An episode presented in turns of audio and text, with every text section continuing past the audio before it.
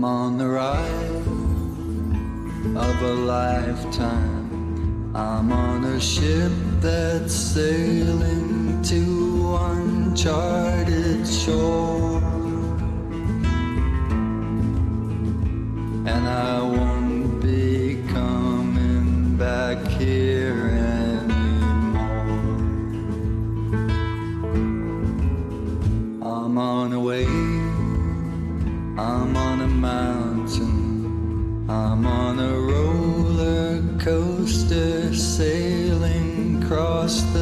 sky.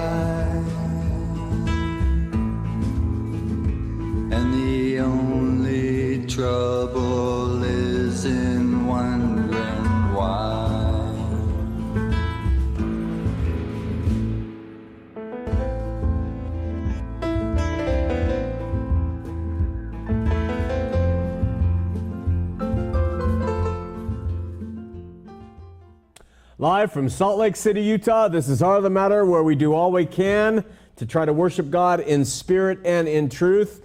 We welcome you tonight. I'm Sean McCraney, your host. We're going to cover the fourth point of Tulip tonight with our special guest, Brother Matt Slick. I want to make a few announcements to begin with.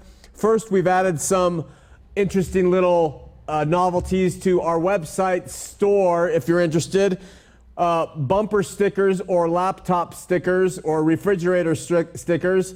Uh, the first one is Hate the Doctrine, Love the Indoctrinated, campuschurch.tv. The next one is Absolutely Free to Love Absolutely, campuschurch.tv. And the third is campuschurch.tv, Never Leave Your Couch. And uh, these three, uh, one of these three will come to you free with any purchase of uh, any products on the HOTM store.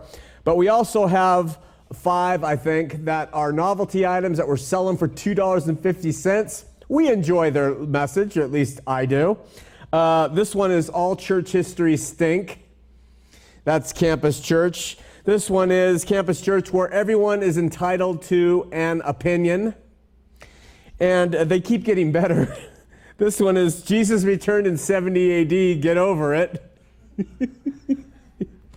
I love it. This one is How come amputees are never healed by television faith healers?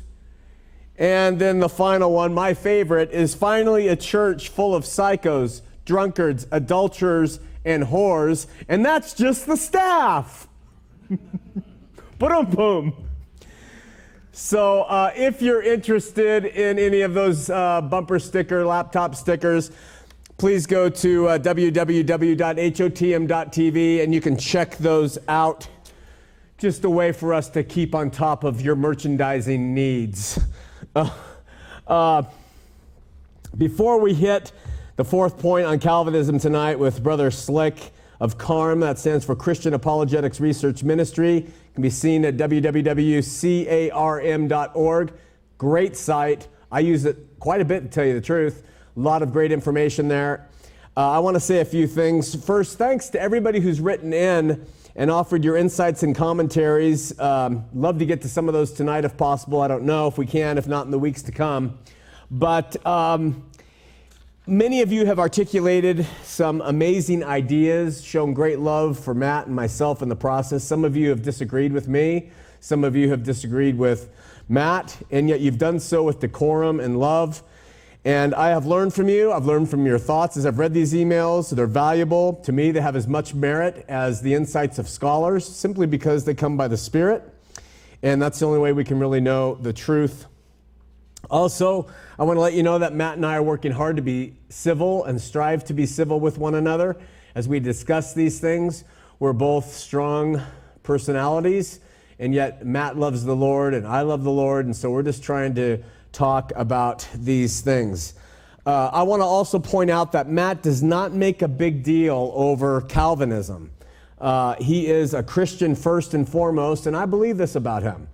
He relates and he speaks to many Christians. He's obviously skilled when it comes to his approach. And uh, so that's important to know that he's not a Calvinist coming to preach Calvinism. He's a Christian that is coming to talk about Calvinism. And so I don't want to pigeonhole him as the Calvinist. I say that in part because the Calvinism that Matt represents, and I say this with all respect, does not represent what a lot of Calvinists think Calvinism represents. This is where it gets difficult, it gets tricky. In fact, there are some Calvinists who would think that Matt is a liberal or maybe even heretical in some of his Calvinistic views, for instance, regarding free will or things like that, or, or uh, different positions. I'm sure there are some Calvinists out there who would disagree with him.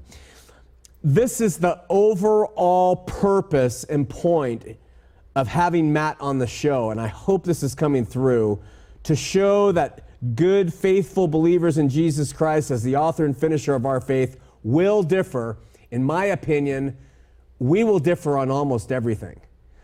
Um, and I mean everything. And in the end, we might individually believe that the faith has to be embraced objectively and that this is what it means and this is how it goes and you better. And I would suggest that the faith is entirely subjective, entirely known by the Spirit. And so it's really the fight I'm fighting for, if that's possible, the fight for a subjective position. But Christianity is entirely subjective, and objectivists who say you have to believe this way, I think they can stand on very, very few things. Uh, so, in the end, this is the difference between me and any denominationalist, any legalist, any Calvinist, any Arminianist, any Trinitarian, any Binitarian, any futurist, any preterist, any licentious liver of the gospel. It's a difference between probably between Matt and myself. Is that, uh, but Matt is pretty open in, in, in terms of these things.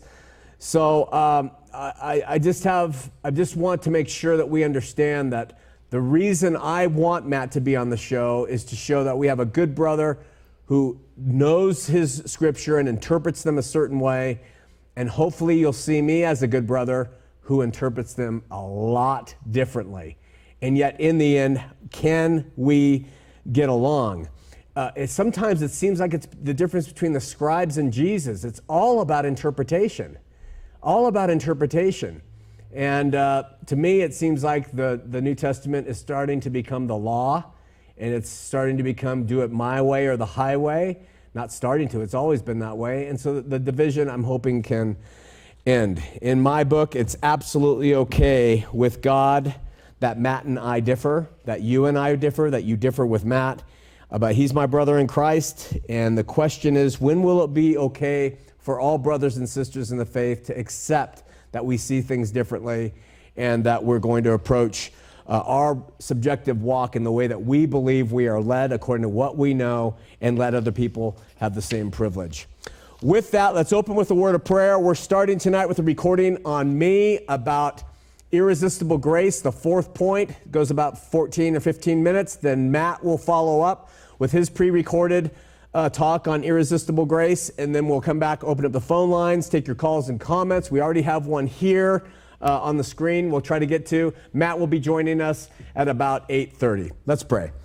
Lord, we seek you, need you, and pray that you will bless those who uh, come seeking truth, and you'll help us to understand you in greater ways through what uh, Matt has to say, what I have to say, and that we'll be able to discard what is what is not true. We love you, Lord, and we seek you now in Jesus' name. Amen. All right, Brother Merle, take it away. All right, last week we were supposed to talk about uh, total depravity. We kind of overflowed into other points of uh, TULIP. Tonight, Matt and I are going to discuss unconditional election. We're sitting in the studio pre recording this. And, uh, or echoing the sentiment that God unconditionally elects some to salvation. A reiteration, in my opinion, of total depravity and the need for God to step in and save without any. Hold it right there. It was a slight glitch in the, uh, the back room, so to speak. And so that was uh, the unconditional election that the U of the tulip, and we're trying to drum up the I of the tulip, which is irresistible grace. Do we have it up yet? Not yet. We're looking for it. Uh oh, it could be lost. Then what are we going to do? As an ex-JW and an ex-LDS, I was taught and scriptures seem to support that the earth should have been a paradise. Does it mean that Adam and Eve would have lived forever on earth in a paradise? I would like to see you do a series on heaven. God bless you in your ministry. Without it, I'd be spiritually lost. I don't know who said that, but it comes from somebody. I believe that yes, that the a garden was uh, uh, would have continued to be a paradise, similar to the paradise that we go to when we die. And I believe that Adam and Eve could have had children and they could have asked God, How do we make children? He would have told them, Look at the animals. And they would have had children in that paradise and the propagation. But uh, God knew that sin would come in with the first man, and uh, He knows all things. And so He made ways for that to be reconciled in the end. And that's what Jesus did reconciled us to a paradise state in our hearts, part of a paradise kingdom that we're going to go to ultimately. Next one. In all honesty, with Calvinist limited atonement, really should apply only to the Jews. Since we know that God came to save the whole world, then it's not limited because not just the Jews are saved. Calvinism is really confusing to me when my faith is in the plainness of God's word. I don't know who that was from either, but it's up on the screen, and I'm hoping that Matt will be able to answer that question. Listen, uh, if limited atonement should really apply to the Jews, since atonement doesn't apply only to the Jews, how could it be limited? I think I'm translating it in the right way. We just found the clip. Here we go. All right, the fourth point of five point Calvinism is known as irresistible grace or efficacious grace. Uh, as a quick reminder, and this is just a summary because we're in a new show. Point one is man is totally unable to choose God on his own for salvation. I see scripture as saying that man is willful, he's sinful, he's a creature, but certainly not totally depraved. Point two is God elects some to be his unconditionally. The elect do nothing nor possess anything to merit being elected. I agree that he redeems unconditionally but don't see receiving his redemption as a work uh, that a man could boast. All I see it as is being willing to open a door. And that to me is not something we boast about. Point three is Jesus' atonement is applied to the elect alone and not to the world. I believe Jesus paid for the sins of the whole world, and because of this, the whole world will be redeemed ultimately, not saved, but reconciled to God through whatever measures he has foreordained and put in place because he is a loving God and he knew beforehand the choices and the direction most of us were going to go. And it's all through Christ Jesus. And then the fourth point says that when God steps in and elects a person, that election is wholly effective, it is complete. Okay? And from the Calvinist view, efficacious grace is an immediate, miraculous transformation of man's nature. And in an instant, the totally depraved sinner who has been unable and unwilling to make the slightest move toward God is given a new nature from God.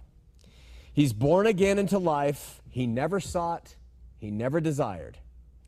This is the important part to understand about efficacious grace because anybody who's been born again knows that he steps in and he gives a new heart and he changes you and he saves you. And anybody who experience that realizes that is true.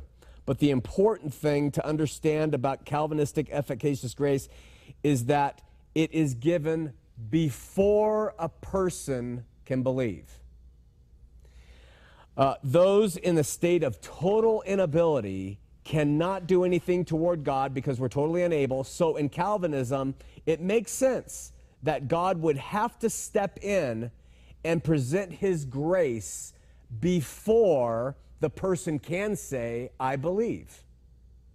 The Westminster Confession, a Reformed confession, says, quote, all those whom God has predestined unto life, and those only, he is pleased in his appointed and accepted time effectually to call by his word and spirit out of that state of death into which they are by nature to grace and salvation by Jesus Christ, enlightening their minds spiritually and savingly, to understand the things of God, taking away their heart of stone and giving them a heart of flesh, renewing their wills, and by his almighty power determining them to that which is good and effectually drawing them to Jesus Christ, yet so as they must come most freely, being made willing by his grace. The Calvinistic doctrine leaves many questions for me unanswered, and in its wake, I believe, has created one heck of a non biblical premise for millions of Christians worldwide. And we're going to talk more about that when we talk about perseverance of the saints. But first of all, we have to ask where does the Bible ever teach that God must regenerate a man's nature before he can believe? Where does the Bible teach that God must regenerate a man's nature before he can believe? That's my question. While the man made teaching is certainly consistent with five point Calvinism and total inability. It's certainly consistent with total inability. It does not seem to be supported by any real passage of Scripture. Maybe Matt will come up and prove me wrong, but I, I, I want to see a passage that says he has to step in and, and, and convert us before we can believe. All a person has to do is read the New and Old Testament narratives of people who hear invitations to follow God and ask, Did God regenerate them before they could choose to accept an invitation, or did they choose to open the door and receive him? That's, that's what we have to ask. What does the scripture present to us? Are people walking along? Now, there's a caveat that the, uh, that the Calvinist can use, and that is, well, we, you know, he's doing it. If somebody decided to uh, follow Jesus, it's because God gave him that instantaneous, efficacious grace. And we can say all that, but I want to see scripture that tells us that that's what happens, and that's the reason that they followed. Because if we can see scripture that says, and the only reason those who followed him was because God efficaciously changed them in an instant and gave them the power to do so, then I would believe it. But what I see is Jesus using methods with the woman at the well. I see people teaching. I see preaching. I hear people who are listening, and some are wondering, well, what about this? And slowly they're being led into it. Now, the Calvinists could say, well, that's because God, He's changed them. They just don't know it yet. But just give me the scripture that proves that. When did, did God grant Abraham a new nature before he made the decision to leave Ur of the Chaldees? I mean, did he, did he grant that, or did Abraham choose to leave Ur of Chaldees? if the call was irresistible, why does the Bible praise Abraham's faith? They say it was by his faith. It wouldn't be by that faith, it would be by the fact the Bible would say, and God touched Abraham, and Abraham then was able to believe and did. But we don't read that. We just read that Abraham believed. If God made him do it, what he did, why the praise for doing something so totally passive? absolutely passive, leaving the Ur of Chaldees. All through the New Testament, the authors of Scripture attribute the new birth or regeneration, they attribute it all through to the hearing of the Word, not by an instantaneous action that precedes faith. That's a man made idea. We can twist things, we can use Scripture here and there, but it's a man made idea. The scripture plainly teaches that the word is taught, and people say, hmm, and they start to hear. James 1 8 says, He chose to give us birth through the word of truth, that we might be a kind of first fruits of his creatures. Talking about the church and believers being first fruits. In the nation of Israel, there was a first fruit harvest, and all that went to God. Then there was a giant harvest that followed of the rest of the orchard, and then there was a gleaning of the harvest of all that remained. We are the first fruits, James says, of many creatures. Many. We're not just the only ones. We're not just like the Jews who say we're the elect, leave us alone, we're the chosen ones of God. We are not alone. We have a whole world out there that God is calling to. We're the first fruits of his creation. 1 Peter 1:23 says, For you have been born again, not of perishable seed, but of the imperishable, through the living and enduring Word of God. It is by the hearing of the Word that we say. Now, maybe the Calvinist says, well, when they hear the Word, they are immediately given this transformation of this efficacious grace and are able to suddenly believe it. There's the debate. They would have to say that if you believe in total depravity. But if you say, you know, God is calling, we're not totally depraved, there's an ability to hear, like I think we proved last night in Scripture, that people are able to hear and they're able to open the door or not. I think that it opens the door for saying, hey, listen, you can believe first and then have God change your heart. This is where all the debate lies. It is the preaching of the gospel in most cases. Most cases, not all. God never, He rarely gives us an all because He wants this tension between us. But in most cases, the preaching of the gospel and the hearing of the gospel that God has established to get people to believe, not puppeteering of God, taking depraved Pinocchio and turning him into a son. Calvinists will sometimes use the conversion of Lydia in Acts 16 14 to prove the Calvinist point of irresistible grace because scripture tells us that uh, Lydia, it doesn't work, she was already a worshiper of God. So we can't use that example. Uh, it, it, she was not a totally depraved corpse when she came to believe. the picture of Lazarus being raised from the dead is often tempted to use to prove the point of total depravity and irresistible grace that he was laying there dead in the grave and Jesus called him forth. But two points about that. One, he followed Jesus. First, he was already following Jesus. And two, it was the word spoken that got Lazarus to come back to life.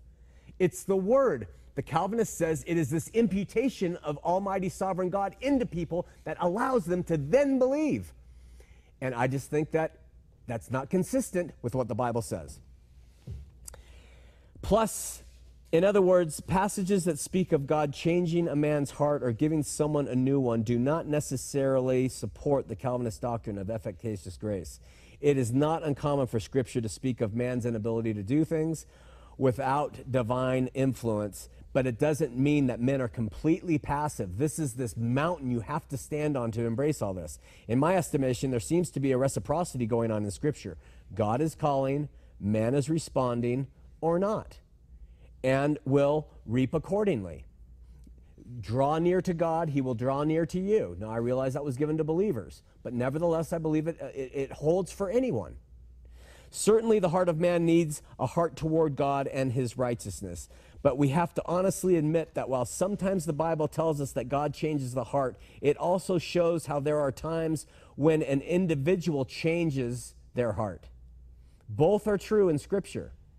We do have passages like Deuteronomy 36 that seem to support the Calvinist stance. It says, The Lord your God will circumcise your hearts and your hearts of your descendants, so that you may love him with all your heart and with all your soul and live. I agree with that. The Lord does that sometimes. But conversely, conversely, Jeremiah 4 4 says, Circumcise yourselves to the Lord. Circumcise your hearts, you men of Judah and people of Jerusalem we have both being presented, both uh, uh, options. Inspired texts speak of the divine side and the human side. Again, Psalms 119:36, the psalmist asks that his heart might be inclined by God toward keeping the commandments. He prays that his heart might be there. How is he doing that? But later on in the same psalm, verse 112, the writer says that, that he had inclined his own heart to do it. He had inclined his own heart. There is a freedom. Another problem I have with Calvinism is that, in my opinion, God being good and merciful and just is a God of liberty and freedom. He is not a God of tyranny. He is not a God that forces anything. Anything. He does get his way. He will have his ways, but he doesn't force it. It is through free will and drawing and loving. And if people come to Him by faith and love, fine. If they come to Him by hell and lake of fire, whatever it's going to be. But bottom line, He will have His way. And it's not by force of any sort. I'm convinced that in an effort to systemize the biblical message, so to offer certainty to people, They want a system. We live for systems because they give us certainty and they allow us to have comfort. And the proponents of certainty are the most popular. You be a proponent of we're not sure, and you will find your audiences dwindle because uh, by nature we want concrete answers to everything. Calvinism gives this in a system, but the system fails. There is simply far too many counterexamples to every one of the steps to allow for this system to be completely right. God has allowed for such paradoxes to exist, providing ample examples from his inspired word for uh, other views to find a home. That's been the message. Um, other views are viable.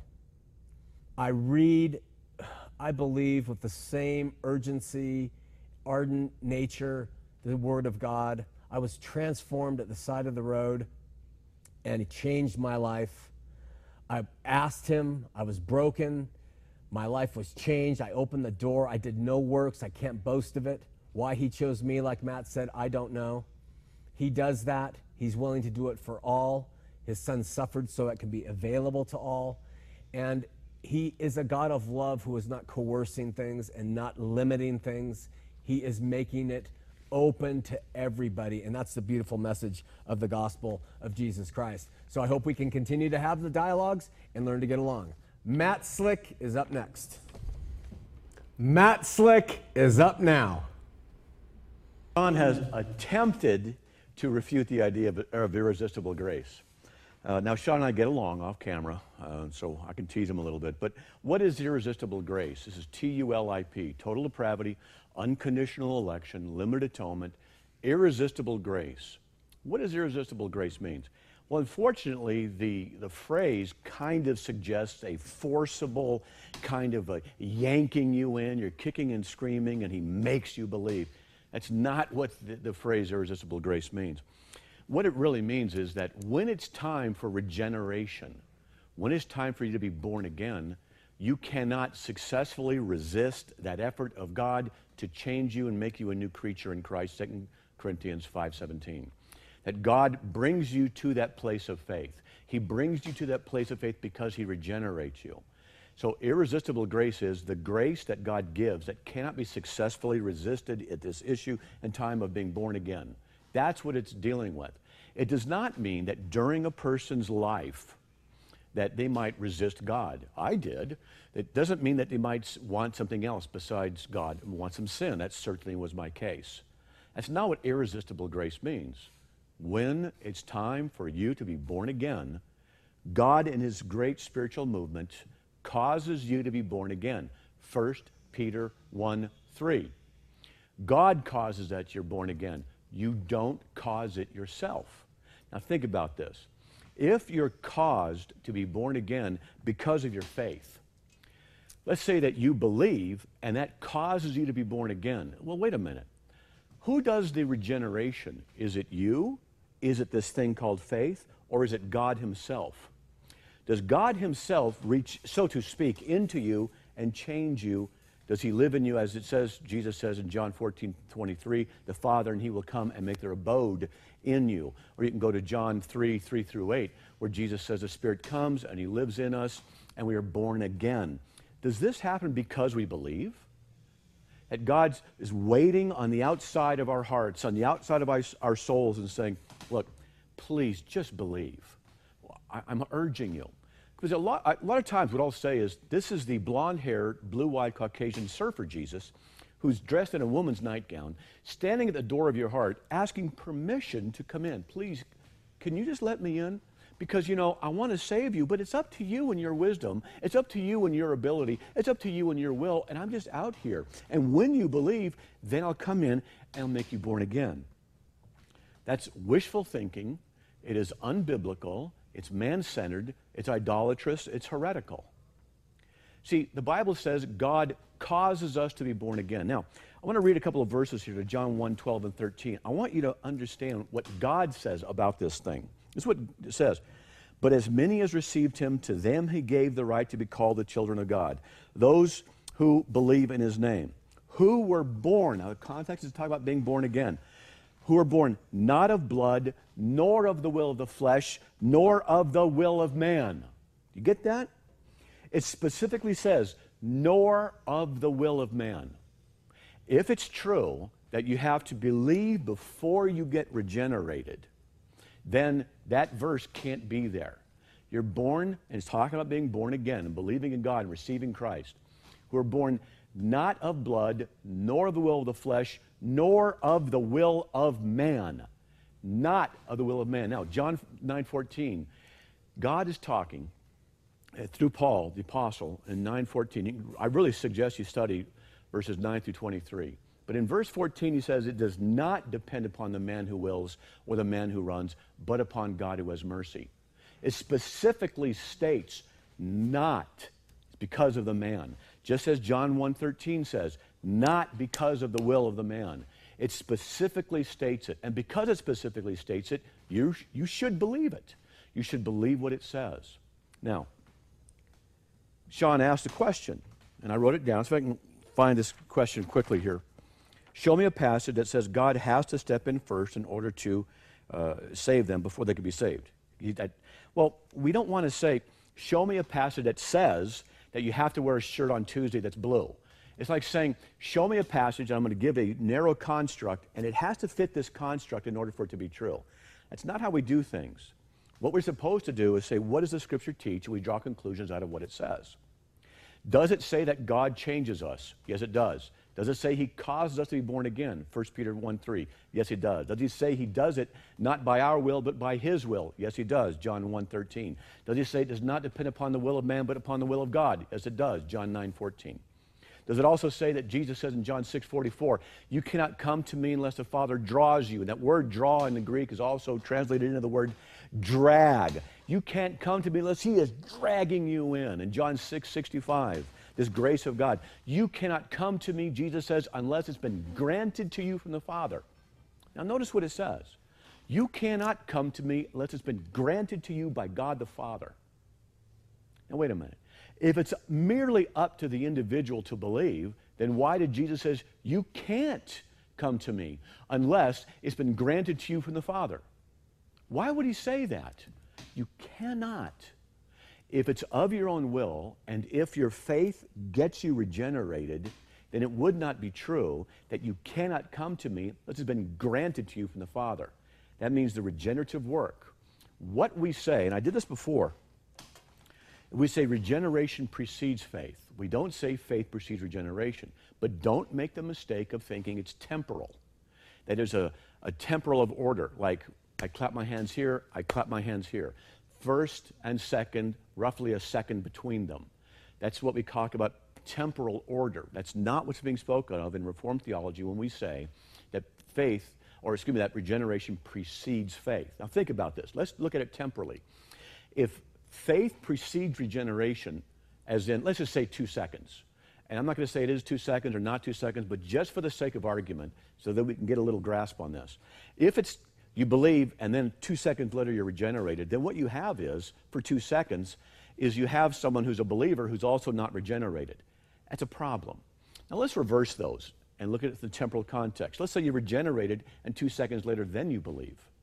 Well, that's a problem because then you have a regenerated person for a period of time who's not even a believer, and that can't work. What we say in Reformed theology is that we say it's a logical progression. I went over this before, I'll do it again here, is that regeneration precedes faith logically, not temporally. The illustration I use is a light bulb.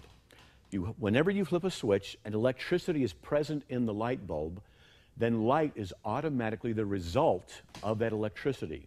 Faith is automatically the result of that regeneration. When God irresistibly, through His grace, changes you, the result is that you will believe. That's why it says you're born again not of your own will, John 1 13. It does not depend upon the man who wills or the man who runs, but upon God who has mercy, Romans 9 14. Or that He brought us uh, into the faith by the exertion of his will, James 1.18.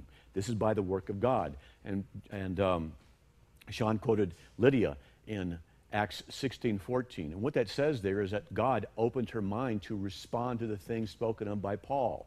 She had to have her mind opened. Jesus even says in Luke 24 45, where it says there in, in Luke, that he opened the minds of the disciples so they would understand the scripture. This is what God does. He grants that we believe, Philippians 1.29. He works the believing in us, John 6, 28, 29. Now, this is what's interesting. People will say, no, in their depravity, they're the ones able to believe. They're the ones able to, and then it results in regeneration. Well, wait a minute. The Bible says this is the work of God that you believe on whom He is sent. It's not the work of man. God does it. And the reason you believe is because of the work of God changing you. The reason you do is because in His irresistible grace, when it's time for you to be born again, He draws you and He changes you. You cannot successfully resist that because it's God and you're simply a sinner. You're simply a weak creature who cannot thwart the will and the sovereign decree of God when He calls you into His kingdom. That's what irresistible grace means. It's perfectly scriptural, it's consistent with scripture, and, scripture, and it's logical. Now, again, I want to focus a little bit on this one issue. A lot of people like the idea that it's up to them to believe. That It's up to them to believe. And I ask people this question those who resist this idea of, of irresistible grace, the, oh, I, the people who say, no, it's not true, I ask them, you believed, right? Yes. Do you take credit for your believing? It's a question I ask them. Do you take credit for it? I've actually had some say, oh, of course I take credit for believing. I say, okay, let me ask you. So before you became a Christian, you were a slave of sin, a hater of God, who could do no good, and you loved evil instead of righteousness. You're full of evil and you just was able to believe in the wisdom of your own heart. I've had people say, yes. I say, well, we call that pride. We call that pride. Look how good I was, even in the midst of my sin, I was able to choose God. People take credit for their own believing, and you know, they just walk around and they kind of they sit there like that. Yeah, you know, hey, I was wise enough to pick God, but you were not. Now, I'm not trying to mock people who hold that position because most aren't like that in a boastful, arrogant kind of a way. But sometimes what I'd like to do is exaggerate to make a point. Is it in your own heart that if you're the kind of a person who would say, Yes, in my wisdom, in my unbelief, I was capable and I'm the one who chose? And God responded to my choice. Is that what's going on in your heart and your mind? If that's the case, search your heart, search your mind to see if there's any pride there. I'm not accusing you, but ask the question of yourself. See if you're saying something to the effect of, Lord, thank you for not making me like that other person over there that I was able to choose, that I was able to see. We have to be careful that we're not prideful and arrogant. Now, I'm not pointing fingers at you without pointing at myself. You know what? I got a lot of pride and a lot of arrogance. My wife will tell you, my friends will tell you that's the case. And I'm saved only by the grace of God, and I'm kept by the grace of God. And that's just how it is. But here's the thing God irresistibly draws us, He irresistibly changes us. And the scriptures, as I've already declared already, clearly tell us we're caused to be born again. 1 Peter 1 3. Just look in the NASB Bible. You'll see us what it says. We don't cause ourselves to be born again. We don't cause the, the, the, regeneration to be because we believe, where God is waiting in the wings, just knocking on the door of your heart. Please let me in. Please let me in. It's up to you, it's up to your wisdom. But then why would Jesus say, You can't even come to me unless the Father draws you? You can't even come to me unless, unless it's been granted to you from the Father, John 6 65. If it's up to Him just knocking the door of your heart, please let me in. Then why does it say, You can't come to me unless it's been granted to you from God the Father? Why would He say, To you it has been granted to believe? It's been granted. Who granted it to you? God. The reason you believe is because of what God has done in you. The reason you believe and you love God is because of what God has done in you. Give Him all the glory. It doesn't mean that you're special, it means that you are a receiver of the grace of God. It's actually humbling to believe this.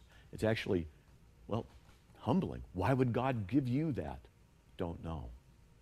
I'm a man who shook his fist up in the air at God, yelling at him to leave him alone. Leave me alone, Lord. Yet God is using me.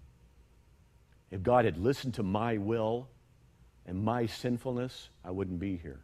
I'd be in hell one way or another. But God, in His mercy, called me forth. God, in His mercy and His grace, made me born again. God, in His mercy, loved me before the foundation of the world, knowing completely what I am internally. And He loves me in spite of me. He loves me because of who He is. So when it came time for me to be born again, God irresistibly changed me. He, his grace came upon me, and I was born again. And I understood who He was. I understood that the Word was His. I understood that I was a sinner saved by grace. It's not something I boast about. It's not something I say, look at me, I'm a chosen person, I'm elected, I'm great. On the contrary, why did He save me? I don't know. Why does He use me? I don't know. I'm not good enough. I'm not wise enough. I'm not smart enough. But He is good and He is wise. He knows all things. And He decided to condescend to my level and use a broken vessel full of pride and arrogance, full of sin, full of covetousness, and send me to be used in His mission for His glory. And He receives all the glory. He irresistibly changed me. His grace could not be successfully resisted by my sinful heart. That's what irresistible grace is. It's biblical, it's right there in Scripture. I just ask you look, look at the Scriptures and look at your heart. Were you wise enough? Were you good enough to make the choice? Or did God change your nature? And the result of that change of the nature is that you believed. Didn't force you. He changed you, made a new creature out of you, 2 Corinthians 5.17. And then you were enabled to believe by him, and you freely chose to believe because of his regenerative work. That's what I believe. That's what I hope you do too. Amen.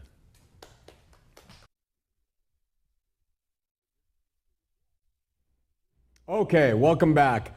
Uh, we're working to get Matt uh, up on the phone through Skype or whatever it is. And in the meantime, uh, get your qu- questions ready. We have some questions on the screen. I have some questions here. And then um, he and I will also do some talking. But first, let's take a look at this.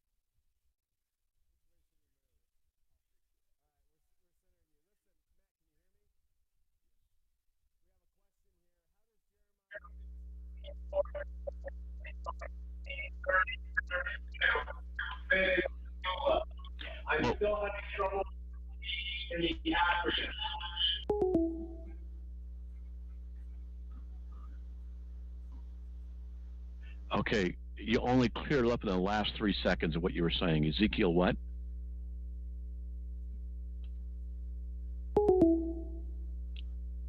Whoa, whoa, whoa, whoa, whoa, whoa. I'm slick, but not that slick.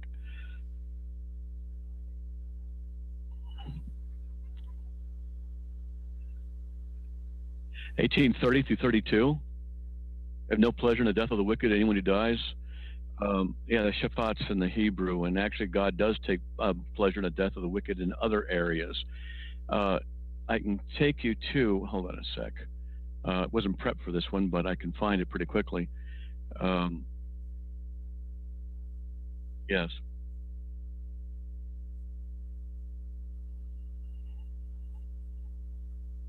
Yeah, and he says, "I will take pleasure in destroying you." And uh, let me, i think I got it right here. Let's see. Um, yeah, let's see. Uh, for the Lord harden his spirit. I'm sorry, I'm going to go through this quickly as I can find. Yeah, I take no pleasure in the death of the wicked, Ezekiel 33:11, and also 18:32. But you can go to. I mean, it, we're not. I'm not setting Scripture against Scripture, but we have to take a totality of Scripture. Deuteronomy 28:63 the Lord will delight over you to make you perish and destroy you. 1 Samuel 2.25, the Lord desired to put him to death. The word desired there is shaphat. It's the same word used in Ezekiel 8.32 and, and uh, 33.11. The word that's translated as pleasure. It means to delight in, to take pleasure in, to desire, to be pleased with. So context is always the solution and we just have to go through the context. To be honest, I haven't studied these contexts in a while to be able to give you an accurate, uh, what I would say is an accurate uh, assessment. And that reminds me, that reminds me, I'm going to make a correction. I was quoting uh, Romans 9 14, I mean, Romans 9 16. I just got my verses mixed up a couple times. I was listening to myself earlier. No, it's not Knew Romans. the difference. Um, Well, you're looking it up and going, hey, he doesn't know it. it it's, it's Yeah. we all do that. Hey, do we have another question for the screen? Ladies? Okay, another one coming up here, Matt, and then I have some here. This Okay. one says, Uh, I'm waiting. All right, oh, here it is. After listening to his drive, I can understand why there were reformers who came after Calvin. He's overcome with intellectualism, his own. Matt creates a false or slightly false premise and then mounts a reasoned argument against it, but his premise was false to begin with. This is from Bill in Boise, Idaho. I don't know. I didn't. I didn't read this beforehand. Matt, any comments? Yeah, when it's when someone says, "Look, uh, you know, I'm overcome with intellectualism," that is nothing more.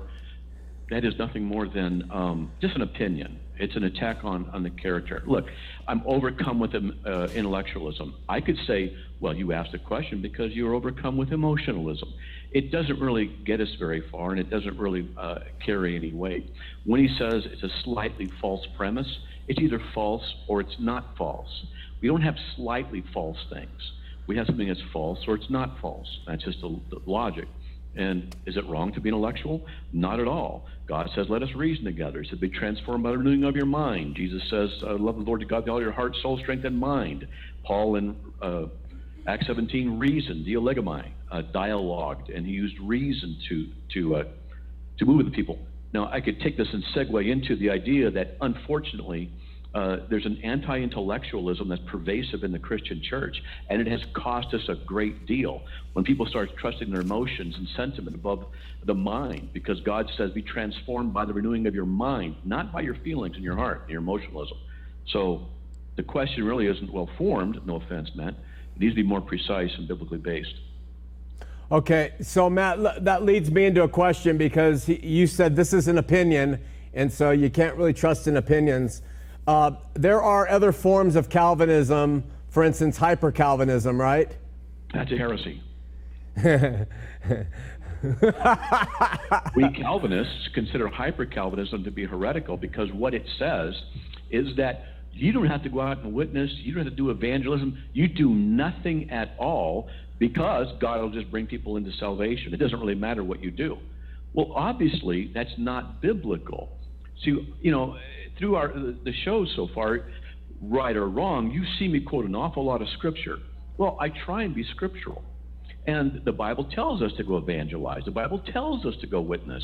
And hyper Calvinists who just disobey that command, they're not following Scripture. They're using it as an excuse to do nothing. Let me tell you, even Calvinists mess up. Okay, so there are differences, and you just said hyper Calvinism is heretical. Of course, the hyper Calvinists believe they have justification uh, for their stances, whatever they may be, and as erroneous as you think they are. The question is I, I'm trying to understand really what you're asking us to do is to believe your interpretation of Scripture. The hyper Calvinist is asking us to believe theirs. I'm asking people to consider mine. Arminians say the same. Uh, So, Matt, when we're all doing that, in the end, isn't it really up to the individual and the spirit and their desire to know the truth? Well, Romans 14, 1 through 12 says that we are not to uh, divide and cast judgment over debatable issues. Now, you might not hear too many Calvinists say what I'm going to say, and I may get some flack for this. But the five points of Calvinism are a systemized understanding of Scripture based on a lot of Scripture, based on what seems to be there. But it does not mean that everything that Calvinism teaches in all its areas is always correct. What we have to do is look at what the Word of God says. Now, I say even we Calvinists are going to be corrected when we get to heaven. We, you know, sometimes I like to say we have God in a doctrinal box and don't want to let him out. Well, the thing is, it's I've met Calvinists. I'm like, are you kidding me? How can you think that? Why don't you not go out and witness? Why don't you go out and do it? But almost all, for example, all the open air preachers I know are five point Calvinists. Yeah. They're out there witnessing all the time. They're mm-hmm. going out and doing it because they believe the whole the totality of Scripture, etc. But anyway, back to Romans 14. We're not to pass judgment on people who have differences of opinions. So people say they're not Calvinists. I don't care. As long as they believe in the essentials of the Christian faith, that's what I'm concerned about. I preach Jesus and Him crucified. That's the essential. But not the five points of Calvinism. That's not an essential matter. Even though some Calvinists will say the five points of Calvinism is the same thing as the gospel, which I disagree with. Okay. So I'm really glad to hear you say that we don't uh, divide on uh, disputable matters. Praise God, coming from Matt Slick. And I, I, I find the tenor of most of your arguments on CARM to support that. Uh, but let me ask you, uh, Matt. So then, and I'm, I'm allowing you to bring up the different words that, you know, but what are, in your estimation, the, uh, the, the, unten- the irrefutable, and you mentioned this on your site, doctrines of Christianity that are to be disputed and fought over in terms of knowing whether someone's a Christian or not? And summarize those as quickly as possible. Uh, I'll do as quick as I can. If you go to CARM and you look up essential doctrines of Christianity, you can see what's there. And I'm going to close the door here while I'm talking to you. I have a wireless mic. Um, I have what's called a, a differentiation of essential versus non-essential doctrines. Essential or primary and uh, secondary, excuse me. Primary and secondary essentials. Primary essentials are those essentials the Bible declares are essential. Okay, so primary essentials here, folks. Primary essentials. Okay. Are those that God in the Word has declared are essential. For example, Jesus says, "Unless you believe that I am, you will die in your sins." That's John eight twenty four. Okay. That's it. That's it. It's got a statement with a warning on it. Uh, you go to 1 Corinthians 15, 14. If Christ be not raised, our faith is in vain. So there are at least five like this.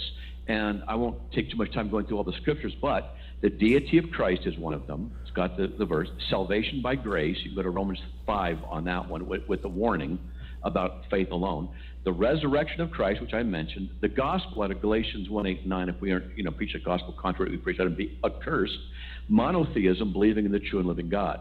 And that's out of Exodus 20, the Ten Commandments. Now, the, what I call the secondary essentials are the essentials that follow out of those. For example, the deity of Christ, you really can't defend that if you don't believe in the virgin birth, for example, in Matthew 125. But there's no place in Scripture that says the virgin birth is an essential doctrine, or if thou dost believe in the virgin birth, thou shalt burn in hell. It doesn't say anything like that in place. And then the doctrine of the Trinity is also what I call a secondary essential in the faith. It's not explicitly declared in Scripture, uh, but it seems to be derivatively uh, arrived at. So I go with the primaries, and you can go to the uh, the website. And also, you know, Jesus says, for example, in John 14, 6, on the way, the truth, and life, no one comes to the Father but through me. Well, that's a secondary by my definition because there's no curse applied to it. But it's a statement that it's the only way. So, you know, is it a primary or secondary? It's kind of one foot in both, if you get what I'm saying. I get sense? it. Yeah. Okay, here's a question uh, again from Idaho. Interesting that he states that Calvinists won't be corrected until they get to heaven. Is he suggesting they aren't teachable in this life? LOL, it appears so. We have comics out there, Matt. Come They're, they're comedians. So smile never with it. said- You know, I never said we won't be corrected until. I said we're going to be, all of us are going to be corrected when we get to heaven. And when Okay. someone I consider things like that to be a, a it's a misrepresentation and a personal attack. Okay. Matt. I, and I get that. Listen, let me ask you something. Uh, I want to talk to you about freedom. Sure. I like Part that. of my problem with the uh, explanation of Calvinism about God and total depravity and uh, unconditional election and irresistible grace and perseverance of the saints is it doesn't allow for what I would say is the freedom of an individual to say, I accept or I reject. To me, it's, it's no different than a mad scientist who forces his creature, Frankenstein, to be what he wants him to be, or a government, or a husband, or a parent. I, I have a real problem with our God who gives better gifts than we do and is love, being a God who despotically, in my opinion, he comes in and he says, I've elected. So the question I have for you from that, and then you can talk all you want on what it just said, is does someone who God has elected have the right to say no?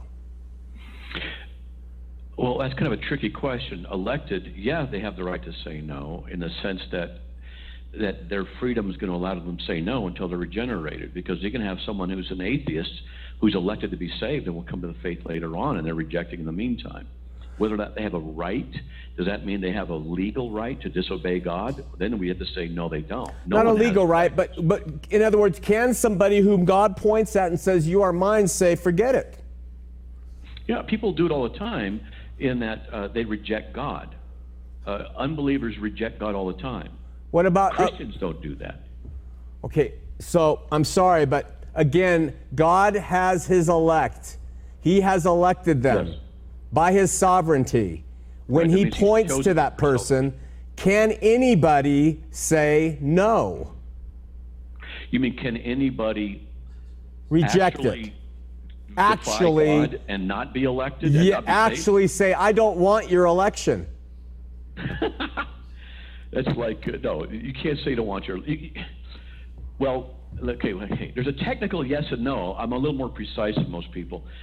Can an unbeliever who believes uh, that the law with the Bible is, say, an atheist who'd say, "I don't care about God's election. I don't want it," and actually be elect? That's possible because he could be rejecting the truth until God has worked on him and changed him, and then he believes. So, can a person say that? I'm Not sure say. a person could say it Not say, I mean mean it. And mean it. Sure. And and and have his way. no. Okay. Well, they have their All way right. until God decides they're going to be regenerated. Then Okay. you cannot resist him. He cannot be so it's irresistible, right? That's what that means. When it's time Okay. for you to be regenerated, you don't have a say in that. God does that. And you don't have a say in your election. God chose you before the foundation of the world. You weren't oh. around to make a decision. Okay, let so- me respond. When you said it doesn't allow for freedom of the individual to accept, well, why is that the right standard?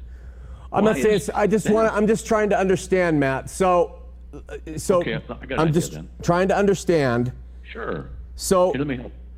w- Jesus asked us to pray that eyes would be open, ears would be unclogged, hearts would feel, and told people to believe, oh, you faithless, all those commands we've talked about. But what you are suggesting to me is a God who he says, you're all depraved. I will pick, elect certain, and there is no way they can refuse my election. To me, that has the basis in a really scary, despotic God, which does not coincide with my understanding of what love is, which woos and is long suffering and patient and works with like a husband with a wife or a father with a child. I don't understand this view where God, who is better than all of us, is given this attribute that to me is so reprehensible. Do you make, does that make sense from how I'm trying to explain it? Yes. Okay. But what that does is it presupposes that the unbeliever can be uh, can choose to believe in God if he's wooed by God. The Bible says the unbeliever cannot receive the things of God for their foolishness to him. 1 Corinthians 2.14. He will not receive them. He does not seek for God. Romans 3, 10, 11, and 12. The wooing issue, and then if God woos enough, then they'll kind of come to it. It's never a biblical option. It doesn't say that. In fact, the scriptures definitely declare the opposite. You know, John 6 65, you cannot come to me unless it's been granted to you from the Father. And this is what Jesus says, and uh, these are absolute statements. I, I get that. I get that. And I think, but I don't understand why we can't understand is that God is wooing all. I, I still, but in, in the Old Testament, it seems like there's a lot of passages where God woos, like where, where the prophet, he, he, he, he speaks to the prophet, he says, you're, you're, you're a, you, Israel, you're a whore. You've done this, you've done that, you've done this. And then I'm going to treat her kindly and I'm going to bring her in. And doesn't scripture say that it's the goodness of God that leads to repentance? I don't. Yes. Yeah. Yeah. Uh, uh, Romans 2 4. Um, in the Old Testament, God proclaims and requires various things to the covenant people. He's talking to the nation of Israel. And he is covenanted with Israel. That's why he says in John in Matthew 15, 24, Jesus says he was sent only to the lost sheep of the house of Israel. He wasn't sent to everybody, only to the nation of Israel. That's what he said, Matthew 15, 24. Okay. And so it's, that, that has to do with the covenant people that he's talking to. But, um, you know, God does elect people. That's what the, the word you know, to choose is election. Second Thessalonians 2.13. Yeah. He chose us for salvation. Yeah. Acts 13.48. As many as, been, as had been appointed to eternal life believed. See, to be honest, I wouldn't have written the Bible this way. To be honest, I would have done it differently. I'd have said, no, it's up to our- free will. But when I read the scriptures, it says we're caused to be born again, 1 Peter 1 3. You can't come to me unless it's been granted you from the Father, John 6 65. You're born again, not of your own will, Yeah. John 1 13. Jo- And uh, you can't Matt, believe these things. I, I had to believe that we have to be regenerated by God first. see, see, Matt, when you say sentences like "I would" write rewrite it differently, or "I would," I, I always have the opposite opinion of that. I always think that I could never construct something as beautiful as what God has done, and I would create something far more sinister, not something that would be better. No, I'm, I mean, I wouldn't have put in the idea because I'm a human being who likes to make theology out of my experience. I like the idea of God being loving and wooing, and I'm the one who has the wisdom in my own heart to choose. That sounds natural. And when I first became a Christian, that's what I believed because I believed my own experience as the foundation for making Christian theology. Hmm. And th- then when I started re- reading Scripture, I remember I was in college at a Lutheran college, and a professor, this is for real, professor said God predestines people. I raised my hand. I said, No, he doesn't. And he looked at me and goes, Yes, he does. I said, No, he does not in class. He said, Well, tell you what, come after class, I'll give you some verses. Okay. He, after class, he gave me some verses. I went home and studied them. I came back to class next day and said, I need to apologize publicly. You know, because this that's what it said. He gave me the verses. That's what it says. We tend as people to make doctrine out of our experiences and our preferences. We tend not to submit to the Word of God. Okay, Matt, let me ask you one final thing. We're out of time. Sure. Uh, You Okay. could, in, in the in the parable of the prodigal son, and this this seems to be more in harmony with my thinking than what you're describing. The father, he had a son who went and spent his living a, ri- a riotous living, his inheritance, and it was only when he came to himself, it says, and he was there eating the husks of corn uh, that the pigs were eating that he said to himself, You know, my father, I can go back and be a servant in his house and be better off. And it says, When he came to himself, he made the decision and then he rehearses the things he's going to say to his father as he returns. And as he chose to return from that slop, the father ran to him. Can you explain that relative to what you're saying? Yeah, the parable is not about free will exercise and, and the issues of regeneration. The, the older son represented the Jews, the younger Yeah. son represented the Gentiles. And it has a great deal of cultural importance. Um, so it's not an appropriate place to go to for the idea to refute irresistible grace. Okay, now again, and I respect your interpretation of it, but I see it as, as, as definitely I agree with you what it represents in terms of the nation of Israel and them always being with him and then the disobedient Gentiles. But you're suggesting that when you read that, there's no other application to millions of people who have had prodigals? No, I would say that generically speaking, a parable isn't the place you want to go to to make a doctrine when Scripture says very clearly such things as the unbeliever cannot receive the things of God for their foolishness to him. 1 Corinthians 2.14. You know, if you go to a parable, which is meant to illustrate a main point, and Okay. it's not about irresistible grace, to say, look, this is what it says here, so let's ignore the very clear teaching of, faith, say, 1 Corinthians 2.14, the unbeliever cannot understand or receive these things. Okay, an, unbel- an unbeliever can't, but it doesn't say anything about God having to make them a believer before they can. So No, no, uh, no. we could go He- off on that. regeneration. We, we, what we say is that God uh, is the one who works faith in us. John 6, 20, 29.